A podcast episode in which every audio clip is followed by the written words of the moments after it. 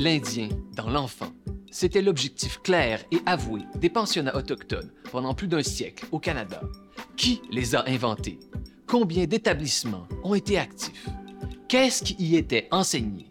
Quel rôle ont joué les congrégations religieuses? Et surtout, quel sort a été réservé aux 150 000 enfants qui y ont été amenés afin qu'on efface leur culture et leur langue? Nous explorerons ces questions avec deux spécialistes. Brian Gettler, professeur d'histoire à l'Université de Toronto, et Marie-Pierre Bousquet, professeur d'anthropologie à l'Université de Montréal et membre du CIRA, le Centre interuniversitaire d'études et de recherche autochtone. Ici Guillaume Lamy. Aujourd'hui à Horizon Politique, pensionnat autochtone, ce qu'on sait et ce qui reste à savoir.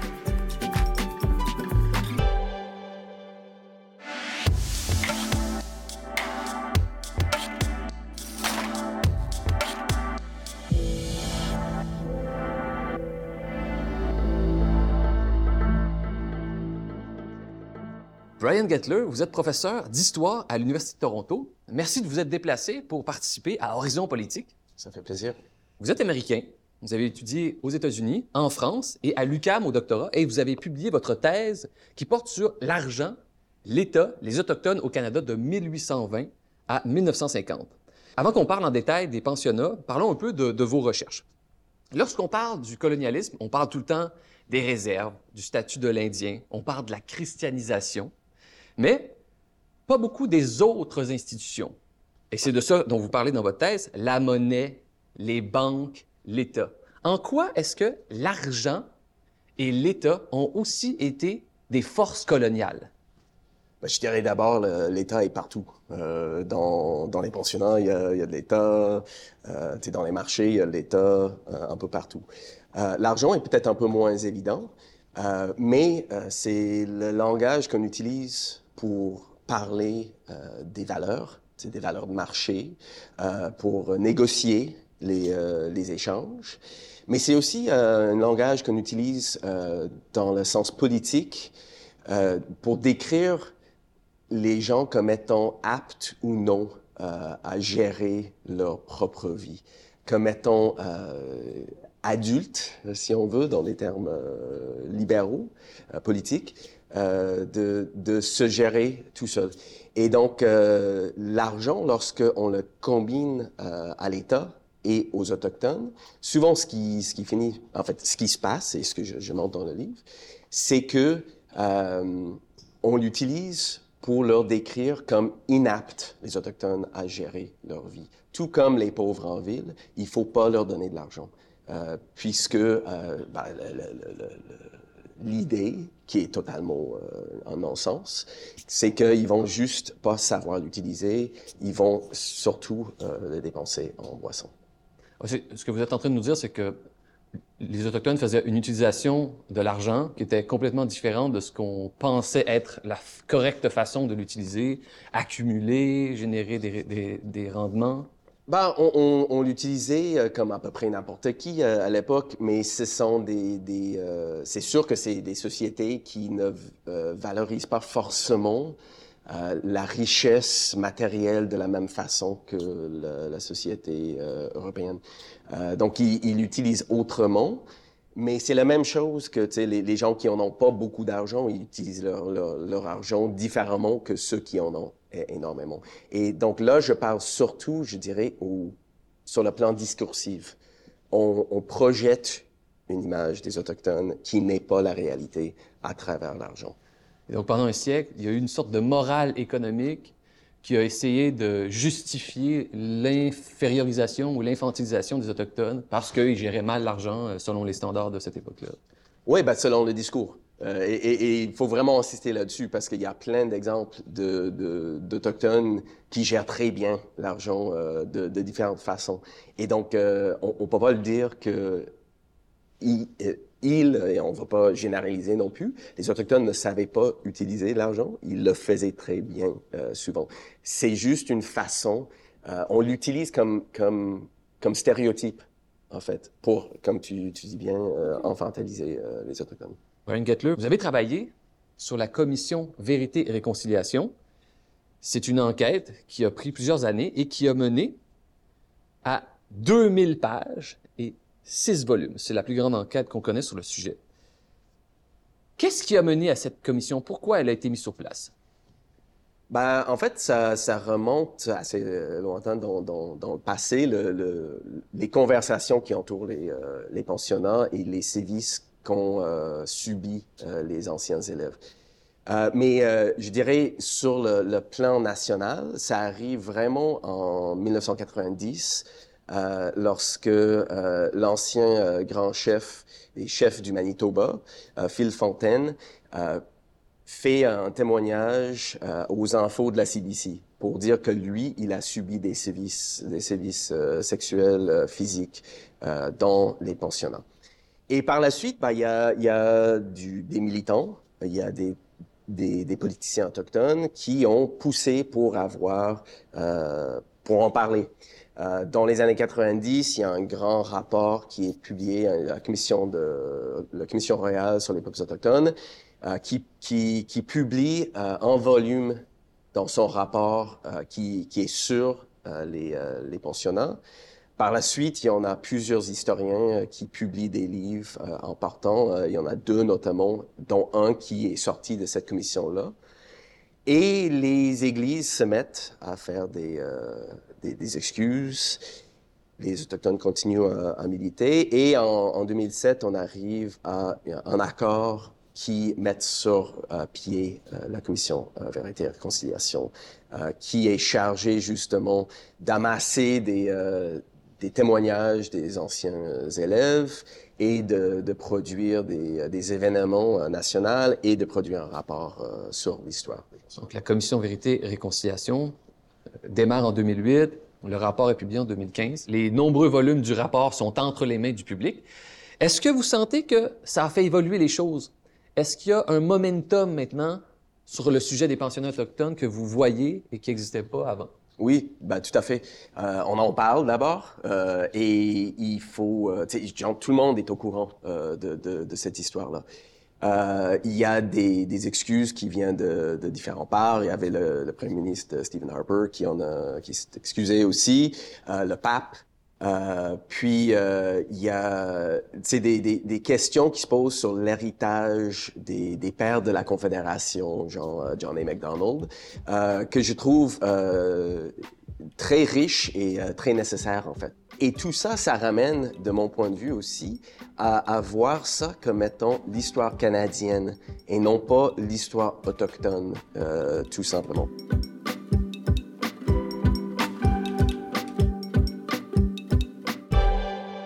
Marie-Pierre Bousquet, bienvenue à Horizon Politique. Vous connaissez Brian Gettler, vous vous êtes déjà rencontrés, vous travaillez sur les mêmes sujets, les pensionnats autochtones, l'histoire autochtone. Vous êtes professeur au département d'anthropologie de l'Université de Montréal et vous avez fait votre thèse sur un peuple autochtone de l'ouest du Québec. Le titre, Les Anishinabek, du bois à l'asphalte, le déracinement des Algonquiens du Québec. Vous avez aussi dirigé avec Carl Hill un autre livre tout à fait pertinent, la blessure qui dormait à point fermé, l'héritage des pensionnats autochtones au Québec, aux éditions Recherche amérindienne. Avant qu'on parle des pensionnats, parlons de l'histoire, de ce qui s'est passé. Le 19e siècle a été un siècle particulier pour les Autochtones. Les choses changent pas mal pour eux. Au départ, lorsque les colons débarquent, les Autochtones sont en rapport de force. Champlain demande même la permission de s'établir les Autochtones sont des alliés indispensables, c'est ça? Et là, éventuellement, les réserves, le statut de l'Indien, les pensionnats, tout bascule. Ils sont passés d'alliés indispensables à problèmes à régler. C'est une bonne lecture des choses, ça, sur, le, sur les siècles? C'est la façon dont, euh, dont le 19e siècle est généralement interprété, oui, parce qu'il y a eu un, grand basculement pendant ce siècle-là. Euh, on a euh, la, la, colonisation qui va vraiment s'intensifier énormément euh, au Canada. Et, et la, la, paix est faite avec les voisins américains. Donc, à partir du moment où on n'est plus en guerre contre le voisin, on va commencer à vouloir, j'allais dire, pacifier le pays, mais surtout s'étendre sur le territoire. Euh, le conquérir complètement. Et c'est là que le statut des Autochtones change complètement. Ils vont devenir un problème, entre autres aussi parce que c'est leur territoire qu'on veut. Et donc, c'est eux qui vont être visés par, cette, par toutes les, mesures visant à, en fait, à créer le Canada moderne. Ben, ils étaient au fond les intermédiaires obligés, les Autochtones, pour faire le commerce des fourrures, etc., pour faire la guerre, pour s'établir. Et éventuellement, les Autochtones deviennent un problème, c'est ça? Oui, bah, comme, comme Marie-Pierre vient de dire euh, très bien, euh, en fait, on essaie de régler euh, le, problème. On les pathologise aussi, on, les, les, les, définisse comme étant un problème. Et il faut savoir aussi que le Canada, on compte l'histoire de la conquête du territoire par la suite. T'sais, au 19e siècle, il y a une masse d'immigrés qui arrivent au Canada. Donc, on veut avoir le territoire pour faire des fermes, mais on veut aussi l'avoir pour avoir du crédit, en fait, pour asseoir le crédit du Canada. On n'a pas la taxation qu'a, mettons, le gouvernement anglais en Angleterre pour lever des fonds, euh, pour garantir des prêts, pour construire des canaux et des chemins de fer, mais on a des terres qui même, euh, peut-être on les a pas encore, euh, on n'a pas encore fait des traités, mais la promesse fait en sorte qu'on puisse financer ces, grands travaux-là euh, pour euh, agrandir le pays. Le sujet d'aujourd'hui, ce sont les pensionnats autochtones. Et les pensionnats sont des écoles. Hein. C'est dans le domaine éducatif ou c'est dans le domaine scolaire. Et on a parlé tout à l'heure avec Brian Gettler de ces institutions nouvelles pour les Autochtones, que ce soit l'État, que ce soit la royauté et l'école. Est-ce que c'était aussi une autre institution qui était une étrangeté pour les Autochtones, Marie-Pierre Bousquet? C'est difficile de globaliser parce que c'était une étrangeté pour un certain nombre de peuples autochtones, mais pas pour tous. Euh, si on prend l'exemple euh, au Québec, euh, vous avez plusieurs peuples qui vont commencer à connaître l'école dès le début du 19e siècle. Il y a une, explication aussi à ça, c'est que euh, ça a été très bien expliqué dans plusieurs travaux universitaires, c'est que l'Église catholique n'était pas forcément très en faveur de scolariser les autochtones, contrairement à ce qu'on peut penser. Euh, parce que leur donner de l'éducation, c'était aussi leur donner du pouvoir. Donc ça a été beaucoup plus favorisé au départ par les anglicans. Et euh, les premières écoles qu'on va voir euh, exister dans les, dans les communautés, enfin qui sont les, les premières communautés autochtones au Québec, ce sont les écoles anglicanes. Euh, si vous prenez par exemple l'école d'Odanak, qui est créée dès le début de la première moitié du 19e siècle, non seulement euh, c'est créé par les anglicans, mais également il y a un premier professeur autochtone qui a été formé euh, aux États-Unis, envoyé aux États-Unis dans une institution anglicane pour devenir professeur. Donc pour certains, certains peuples, ça commence à être beaucoup moins étranger au 19e. Pour d'autres, ça va rester complètement euh, hors de leur connaissance jusque dans les années 1940. Pour moi aussi, il faut faire la précision que souvent, on va faire l'amalgame entre l'école et l'éducation. Évidemment, tout peuple a l'éducation, mais ils n'ont pas forcément euh, l'institution scolaire qu'on connaît aujourd'hui sous le nom d'école. Et donc, euh, pendant longtemps, et au 19e siècle, c'est clair, on ne voit pas l'éducation à l'autochtone comme étant l'éducation véritable. Il faut les scolariser. Et donc, il y a là aussi, euh, je dirais, euh, le colonialisme qui rentre en, ligne de compte, les, idées reçues euh, qu'on va projeter sur les autochtones pour résoudre ce problème qu'on définit par le nom des autochtones. Du point de vue autochtone, vous êtes en train de nous dire que l'éducation ne se fait pas dans un établissement spécifiquement destiné à cette fonction. Mais pour personne, en fait. Hein. Vous demandez à n'importe quel parent, euh, ils ont l'impression de donner une éducation à leurs enfants. Euh, on leur donne des valeurs et, un certain nombre de, choses. Et on ne s'attend pas forcément à ce que l'école leur donne ça.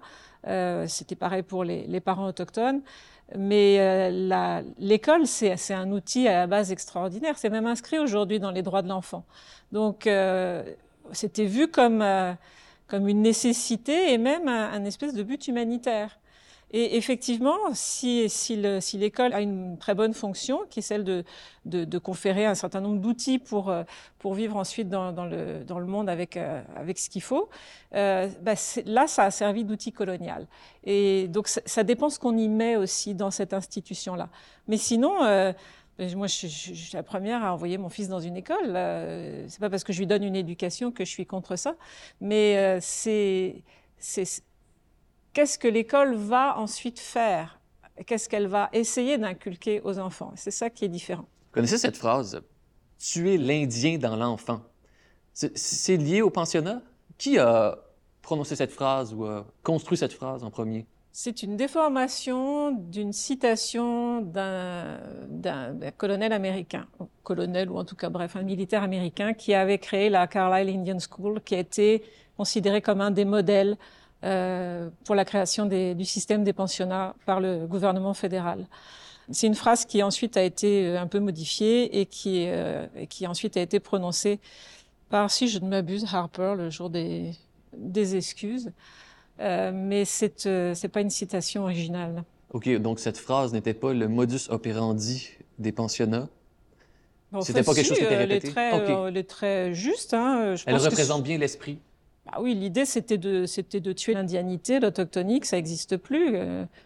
donc ça, pour ça que c'est, ça paraît assez représentatif quand même de, ce projet-là. Oui, bah c'est ça, c'est de, former l'enfant à, à l'européenne euh, c'est de l'enlever de sa communauté. C'est aussi, il faut le dire, de, le placer euh, dans un, dans, un contexte un peu plus large. Euh, le problème qu'on voit au 19e siècle avec les Autochtones, ce sont, ce sont des communautés. Et là, on veut l'individu avant tout. Alors, il faut qu'on forme des individus et bah, quoi mieux de les enlever de, des communautés et de, les, scolariser dans la culture européenne. et donc, voilà parlez-nous de, ça. C'était quoi? des constables, euh, des agents de la police qui se rendaient dans les communautés et prenaient de force les enfants? Des dans, fois? dans certaines communautés, oui, pas dans toutes. Euh, au Québec, il y a eu pratiquement pas d'intervention de, la GRC euh, là-dedans. En fait, il, y avait un grand pouvoir des missionnaires déjà. Et puis c'était des missionnaires qui disaient, bah, hop, un tel, un tel, un tel, tout le monde va au pensionnat c'était quasiment impossible d'y échapper. Hein. C'était euh, sinon, bah, ils allaient les chercher en, forêt. C'était plutôt les agents des affaires indiennes et les, missionnaires. Dans certains cas, oui, la, GRC est intervenue. Euh, pas spécialement euh, ici, mais, mais dans pas mal de provinces, ouais.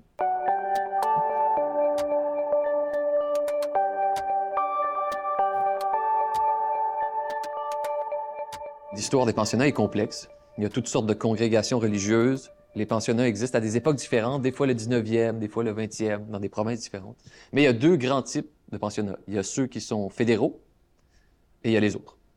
Est-ce que les pensionnats fédéraux étaient de meilleure qualité? Est-ce que les enfants étaient mieux traités? Non? non. Vous n'avez pas vu de différence, d'accord? Disons que ça, la logique est la même, c'est peut-être pas religieux dans le même sens, mais la religion reste centrale euh, quand même euh, au projet civilisateur du, euh, Canada des, pensionnats fédéraux. Et puis, ben, on, enlève des enfants de la communauté, on leur apprend que leur culture est pas la bonne, et ils subissent aussi un certain nombre de sévices physiques, sexuels et autres. Donc, non, je pense pas que c'est meilleur. Non, puis la violence se faisait à tous les niveaux, c'est-à-dire, bon, la première violence, c'est d'arracher euh, les enfants aux parents. Euh, j'ai interviewé aussi pas mal de, parents qui disaient, mais tout d'un coup, on n'avait plus un seul enfant avec nous. C'est épouvantable, en fait. Euh, vous avez des communautés entières qui, du jour au lendemain, il n'y avait plus un seul enfant. Euh, imaginez, là, si on vit de Montréal, de, tous ces enfants euh, pendant, pendant neuf mois, là, je pense que tous les parents vont devenir fous. Mais donc, c'est déjà quelque chose de, terrible. Ensuite, le, pensionnat lui-même fait violence, c'est-à-dire les enfants arrivent, on leur coupe les cheveux, on leur, on leur met souvent du produit anti-poux. Et euh, j'en ai plein qui m'ont raconté l'odeur ils se souvenaient en m'en parlant de l'odeur du produit qu'on leur a mis sur la tête. J'en avais même pas des poux. Pourquoi est-ce qu'on m'a mis ça sur la tête? Le fait de voir ces, ces nattes tomber par terre, euh, de se faire enlever ses vêtements, de se faire laver de force, de se faire mettre un uniforme, euh, tout ça, c'est, bon, ils sont complètement déboussolés. On leur parle dans une langue qu'ils connaissent absolument pas. Euh, on leur interdit de parler la leur. Donc, et ils sont séparés de leurs frères et sœurs, puisque justement, il y a l'idée de les transformer en individus. Donc, on les sépare complètement de leur fratrie, même si leur fratrie est dans le même pensionnat, ils ne les voient pas. Donc ils sont complètement perdus ces pauvres enfants. Je veux dire vraiment, c'est tout le système, ils mangent des choses qu'ils connaissent pas euh, et on leur explique rien, mais rien, parce que c'était pas du tout, en plus, la, mentalité de l'époque. Donc, il y a des gens qui m'ont dit, je comprends pas, moi, pourquoi ça me traumatise autant, je n'ai pas été abusée sexuellement ou autre. Mais en fait, si, ils ont été perpétuellement abusés. Donc, c'est un système lui-même qui est d'une violence terrible alors, si vous rajoutez en plus tous les, abus physiques, verbaux et sexuels qu'ils ont pu, que beaucoup d'entre eux ont vécu, c'est vraiment terrible comme expérience. Moi, à chaque fois, j'y pense quand, je, pense aux enfants que je connais et je me dis, bah, euh, ceux qui sont proches de moi ou mon, propre fils, si on m'avait fait ça, je, deviendrais folle de douleur, en fait. Il faut dire, l'économie, c'est le mot d'ordre aussi euh, dans ces systèmes-là. Donc, tout est fait pour être le moins cher possible. Donc, même si l'environnement était aimable, ben, tout ce qu'on a à manger, tout ce qu'on a comme vêtements, euh, comme place à dormir, etc., comme, comme médicaments, c'est le moins cher qu'on peut acheter pour tout. Les, les, euh, les professeurs, souvent, c'est euh, ceux qui ne peuvent pas trouver de poste ailleurs. Euh, donc, c'est euh, le strict minimum. Donc, même si tout allait très, très bien, le, strict minimum s'imposerait pareil. Donc, c'est quand même un système qui est fait euh, pour, pour être très violent ou problématique. En plus de toutes ces violences qui ont été vécues par les enfants, on pourrait dire qu'une des conclusions des pensionnats, ça a été la déstructuration des familles autochtones sur le temps long.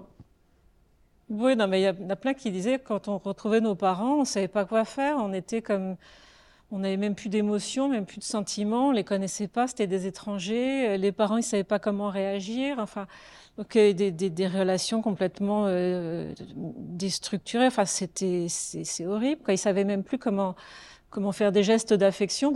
Quand, quand, les parents leur rendaient visite dans les, dans les pensionnats, rarissimement, mais il pouvait y avoir parce que ceux qui, a, qui, étaient pas trop loin avaient parfois le droit à quelques visites au parloir. Mais là non plus, ils n'avaient pas le droit de toucher leurs enfants, les prendre dans les bras, c'était pas possible.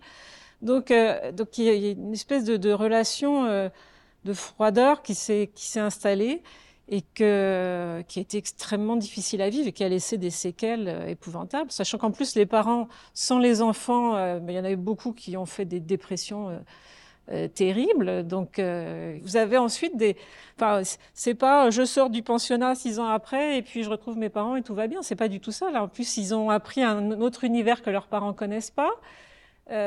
Ils savent pas vivre dans l'univers de leurs parents. Parfois ils ont oublié la langue. Euh, ils savent plus survivre en forêt, par exemple, parce qu'ils n'ont pas appris, ils ne se sont pas fait transmettre les savoirs de leurs parents. Donc ils sont, et puis ils sont pas attendus non plus vraiment dans la société non autochtone. Donc en fait, ils sont bien nulle part. Le principe du pensionnat, c'est qu'on y reste. Ils restaient combien de temps? L'année complète et ils retournaient l'été chez eux? Ils retournaient l'été, dans le meilleur des cas. Mm. Oui, mais il y en a des cas, des enfants qui restaient euh, pendant 10, euh, 12 ans, euh, qui sont jamais rentrés à la maison. Mais en plus, on allait les chercher à des fois des centaines, des milliers de kilomètres, c'est ça? On ne les envoyait pas le plus loin possible, on les envoyait là où il y avait des places. Donc on s'en fichait complètement de savoir si, euh, si c'était loin ou pas. La première chose qui déterminait, c'était la religion euh, des parents. Euh, donc un tel, hop, considéré comme anglican, faut lui trouver un pensionnat anglican. Quel est le plus proche? Parce qu'il fallait payer le voyage. Et comme Brian disait, il fallait pas que ça coûte trop cher. Ah, il n'y a plus de place. Quel est le prochain où il y a de la place? Il est à, 2000, à 1200 km, ce qui veut dire l'équivalent d'à peu près aller sur la Lune hein, pour ces enfants-là à l'époque. Bah, c'est pas grave, il y a de la place, c'est là qu'on l'envoie. Donc il n'y avait pas du tout de prise en considération de, de l'endroit d'où venait l'enfant. Parlez-nous du sort des enfants. On sait qu'à une époque, euh, il y a un taux de mortalité infantile très élevé. Et donc, les pensionnats font face évidemment à des décès. Et là, il y a eu toutes ces découvertes de tombes, euh, des sépultures anonymes. Ces découvertes sont postérieures à la commission, très souvent on les découvre après, ben, au moins euh, médiatiquement. Oui, médiatiquement, oui, mais enfin médiatiquement, c'est parce que justement, on n'y a pas eu d'intérêt forcément avant pour ça. Mais c'était pas une nouvelle du tout. Ok, les communautés savaient qu'il y avait des. Les communautés et les chercheurs, oui. Ah oui, ok. Et comment expliquer ça? Des centaines de tombes, des fois, sont découvertes. Euh, comment ça fonctionnait? les enfants décédaient sur place, on les enterrait, c'était terminé? Mais oui, il y en a qui sont, qui sont décédés euh, sur place. Euh, parfois, euh, on prenait contact avec les parents si c'était possible, ou au moins avec l'agent indien ou avec le, curé ou le, pasteur local. mais parfois, visiblement, non. Euh, aussi, ben, les, ces, ces cimetières-là, ben, on les enterrait habituellement avec des rites euh, religieux. Et on mettait souvent, euh, en tout cas, on a des indices euh, dans, dans plusieurs cas qui suggèrent qu'on on les a enterrés comme on enterrerait un pauvre qui n'avait pas d'argent pour se payer un enterrement, qui n'avait pas d'argent de se payer une pierre tombale surtout. Donc on mettait une simple croix en bois. et là, on parle des enfants qui sont décédés euh, il y a 100 ans ou plus parfois. Et ben, les, les marqueurs euh, simples, les croix en bois, n'existent plus et il y a peut-être personne entre-temps euh, qui a pris le, le soin d'entretenir euh, ces cimetières-là. C'est pas les, les, les, les fausses communes. Euh, on en parlait au, au tout début, lorsque les médias ont appris l'existence de, de, ces, ces cimetières-là.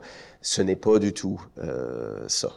Non, mais on le savait en plus parce que on a eu euh, un rapport qui était sorti, euh, enfin qui avait été commandé d'ailleurs par euh, par le fédéral, qui est le rapport du docteur Bryce, qu'il a publié quand il a pris sa retraite en 1937. Et ce rapport, il l'a publié sous le nom de A National Crime, un crime national. C'était un, médecin en fait de santé publique et qui, a, qui avait été mandaté pour visiter les, pensionnats qui existaient au début du XXe siècle dans l'Ouest. Il en a visité euh, plus d'une trentaine, donc je crois à peu près quelque chose comme 35. Et, euh, et pour aller, son rôle, c'était d'aller regarder les conditions sanitaires. Et il est revenu, sachant qu'à l'époque, euh, on, on, savait très bien que la première cause de, enfin, une des premières causes de mortalité chez les autochtones dans tout le Canada, c'était la tuberculose. Et il n'y avait pas de vaccin euh, encore à l'époque. Mais on savait quoi faire, c'est-à-dire on savait qu'il fallait isoler les malades, on savait un certain nombre, il y avait des sanatoriums, etc. Euh, ce que Bryce a dénoncé, c'est les très mauvaises conditions sanitaires. Et c'était pas quelqu'un qui était en petit pensionnat. Hein. Il faut pas euh, souvent on est devenu une espèce de héros maintenant, mais euh, c'était pas forcément quelqu'un d'anti-pensionnat, pas du tout. C'était vraiment un, un, médecin qui a dit mais euh, ils sont très souvent mal nourris. Euh, ils sont, euh, quand il y en a, quand il y a, quand il y a une, maladie qui se déclare, euh, il y a, les mesures euh, qui devraient être respectées ne le sont pas. Euh, les bâtiments sont pas assez chauffés. Enfin bref, il a remarqué que dans certains pensionnats, le taux de mortalité des enfants pouvait aller de 20 à, tenez-vous bien, 69% 69% de vos élèves qui décèdent, quand même, c'est visible. Hein. donc euh, il y a pu d'ailleurs avoir euh, bah, pas mal d'enterrements en même temps parce que euh, les enfants mouraient. Et, ce qu'il a demandé, c'est le respect d'un certain nombre de mesures. Et il a rendu son rapport, et ce rapport a été tabletté de façon tout à fait officielle, si je puis dire, notamment par, les autorités fédérales. Et il a été extrêmement choqué, Bryce, parce qu'il disait, mais en fait, on aurait très bien pu euh, faire en sorte qu'il y, qu ait beaucoup moins de morts. Mais donc, c'était connu. Et quand il l'a publié, ça, allait, ça, a fait l'effet d'une petite bombe. Mais il ne s'est rien passé. Donc, le taux de mortalité dont vous nous parlez était bien plus élevé que les enfants en général de la même époque. Là. Vous parlez de 69% Dans certains pensionnats, oui, 69 et, et, puis, il faut le dire aussi, euh, Bryce, euh, c'est une excellente histoire, mais lorsqu'il donne son rapport, en fait, il y en a des journaux aussi qui publient des articles euh, à Ottawa, à Montréal, sur, les, sur ces rapports-là. Et euh, donc, euh, c'est pas juste quand il publie plus tard, des décennies plus tard, son rapport euh, lui-même. C'est aussi à l'époque, on en parle. Et donc, à, deux reprises, on néglige ou on n'a fait rien du tout. Donc, quand on dit qu'on ne savait pas qu'il y avait eu ces sépultures anonymes, tout ça, du point de vue des chercheurs, des communautés autochtones, tout ça, c'est su depuis longtemps. Oui, ça tient pas du tout de dire qu'on le savait pas. Ce qui, moi, m'a étonné, en fait, je vais vous dire qu'en 2021, il y a eu cette euh, découverte, entre guillemets, des, des, euh, des tombes anonymes à Kamloops. Ce qui m'a étonné, c'est pas forcément que, que les, les, personnes dans le grand public le, le sachent pas, parce que après tout, c'est pas quelque chose qu'ils ont appris à l'école et euh, bon, ça viendra plus tard, ça, va rentrer dans les cursus scolaires. Ce qui m'a vraiment choqué, c'est que le personnel politique ait l'air de tomber en bas de sa chaise, parce qu'il y a quand même un volume spécifique qui est consacré à ce, ce thème-là précisément dans le rapport de la commission de vérité et réconciliation de 2015. C'est le volume 4. Donc on peut, c'est pas une nouvelle. c'est que là, ça devenait réel. Voilà. Et c'est fou qu'on ait attendu. Le rapport est sorti en 2015. Et moi, je suivais, comme tous les chercheurs, on allait regarder qu'est-ce qui se passe pour tel appel à l'action, qu'est-ce qui se passe. Et, j'allais regarder parfois sur cet appel à l'action de faire quelque chose pour justement documenter ce, sujet. Et c'était toujours nous sommes en discussion, nous sommes en discussion, nous sommes en discussion. 2021, bah, on n'est plus en discussion. Brutalement, il, commence à se débloquer des, euh, des choses, des fonds, euh, des, pourquoi? Parce que, le, grand public a été affreusement choqué, parce que les caméras du monde entier euh, sont arrivées ici, puis ça, faisait bah, beaucoup de mal à l'image du pays, il faut, être clair. Encore une question sur ces décès. Les enfants meurent sur les pensionnats, ils sont enterrés. Et là, les pensionnats doivent, je présume, communiquer avec les parents qui ne parlent pas la langue et qui habitent parfois à des milliers de kilomètres. Ils ont été informés du décès de leurs enfants systématiquement.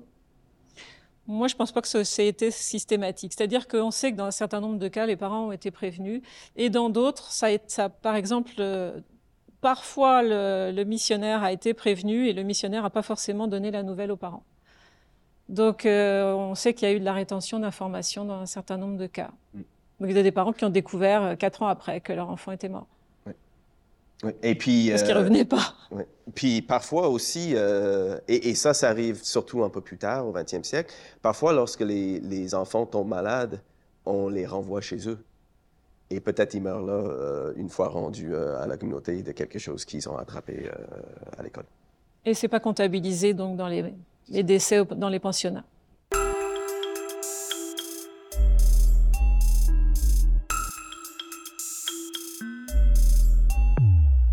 Marie-Pierre Bousquet, Brian Gettler, vous êtes intéressé aux pensionnats autochtones, mais surtout au Québec. Donc, vous êtes parmi les, rares qui se sont intéressés au, sujet. Et on dit qu'au Québec, il y a eu moins de pensionnats et qu'ils ont duré moins longtemps. Est-ce que l'histoire des pensionnats autochtones au Québec est moins dramatique? C'est difficile de dire que c'est moins dramatique qu'ailleurs. Comment vous arrivez à, dire que c'est... comment vous faites une échelle de souffrance?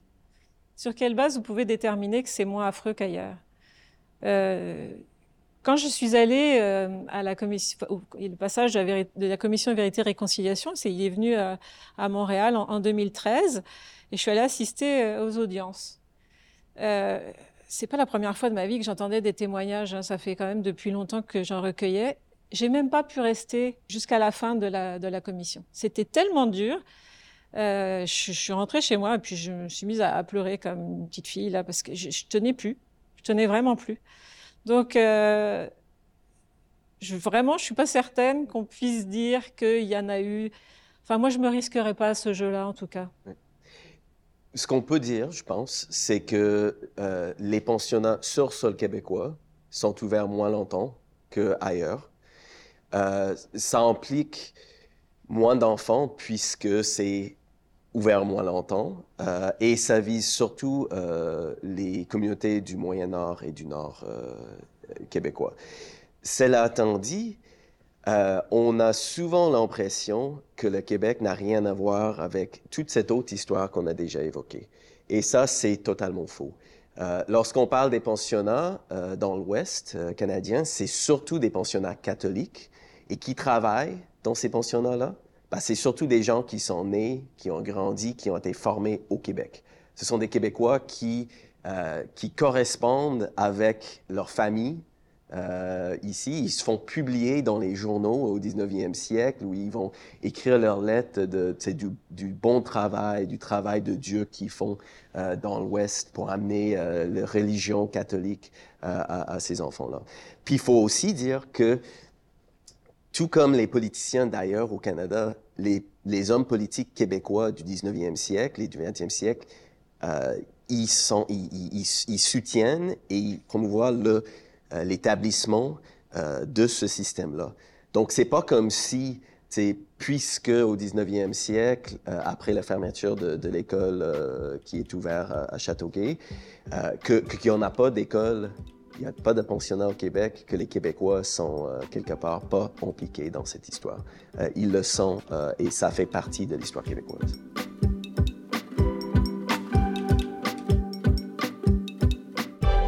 Brian Gettler, Marie-Pierre Bousquet, à la fin de chaque épisode d'Horizon politique, on parle d'un ou de plusieurs documents qui sont en lien avec le thème retenu. Et aujourd'hui, plutôt que de parler des rapports de la commission Vérité et Réconciliation, qui sont accessibles au public de toute façon, ce serait peut-être une bonne idée de parler des récits et des témoignages qui émergent des Autochtones eux-mêmes. Donc, ces témoignages existent depuis longtemps, mais depuis quelques années, il y a une véritable déferlante de livres, d'entrevues.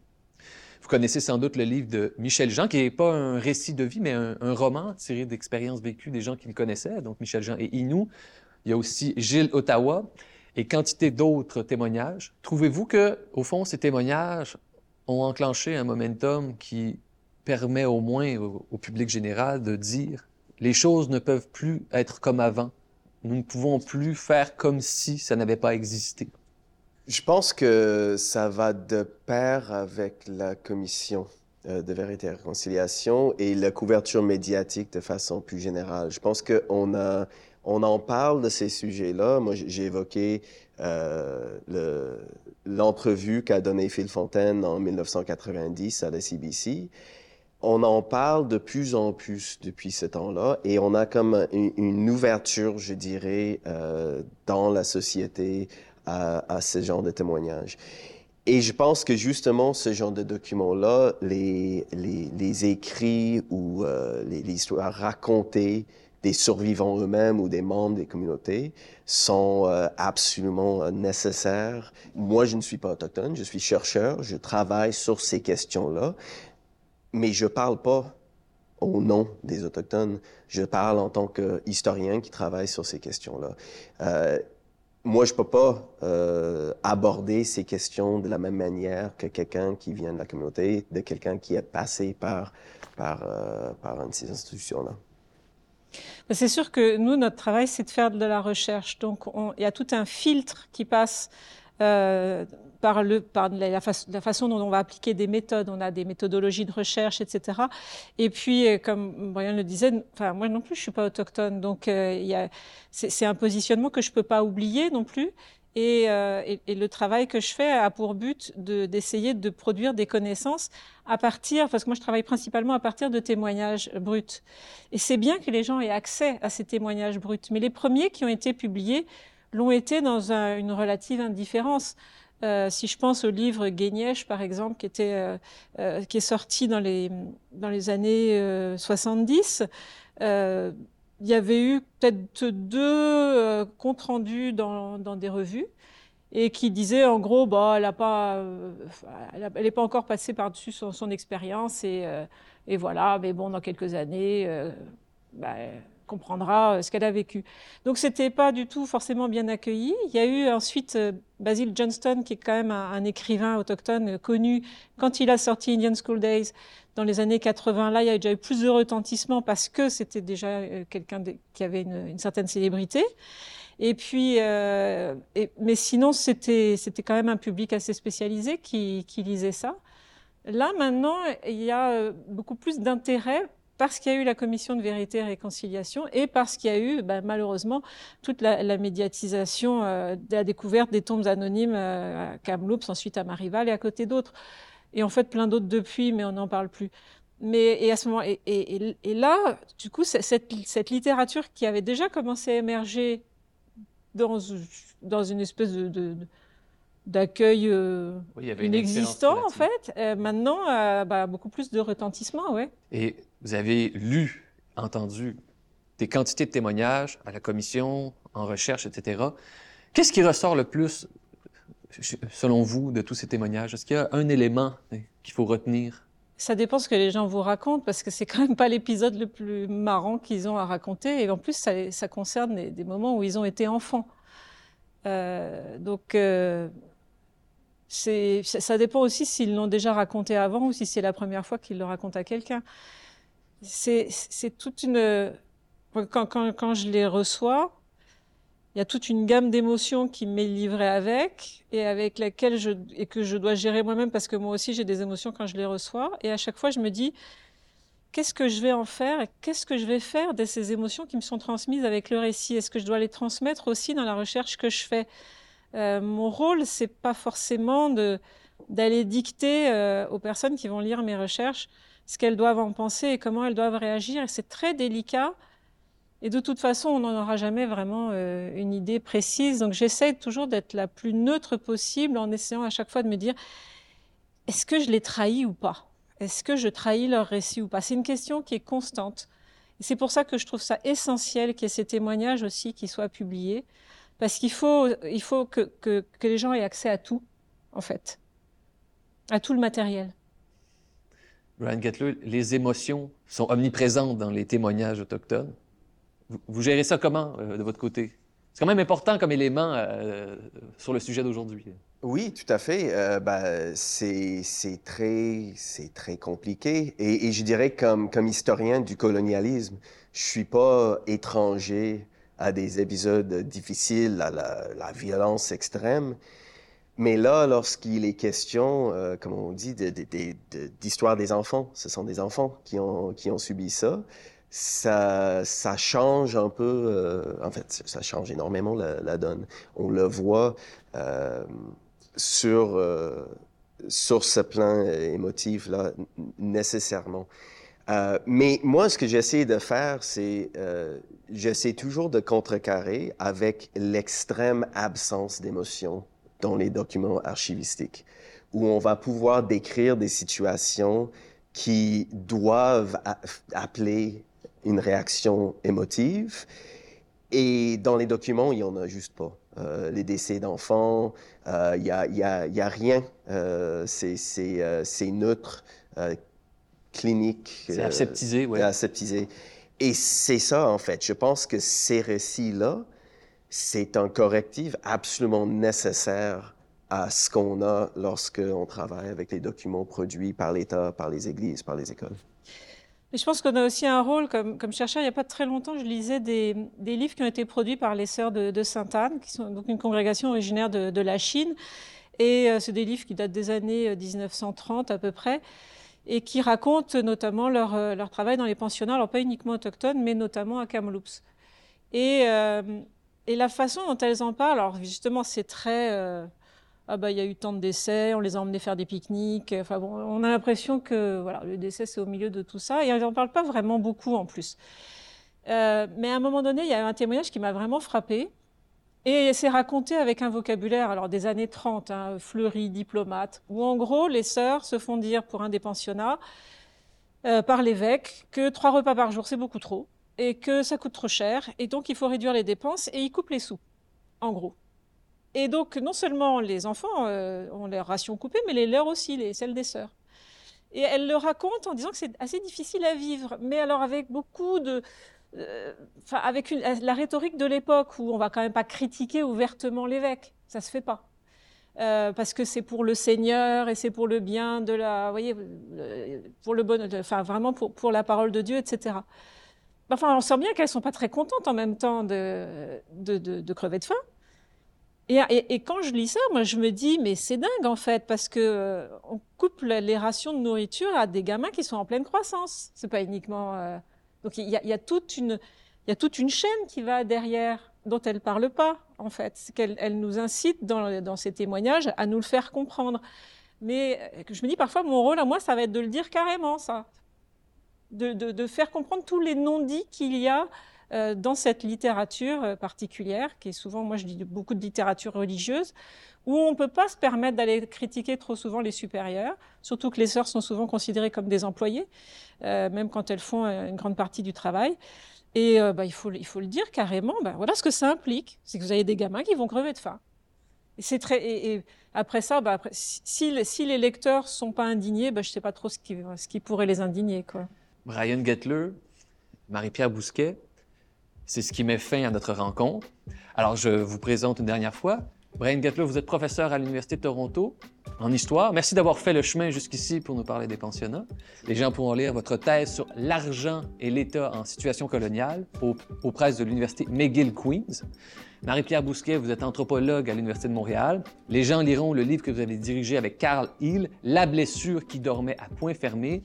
Votre thèse aussi sur les Anishinabek, du bois à l'asphalte.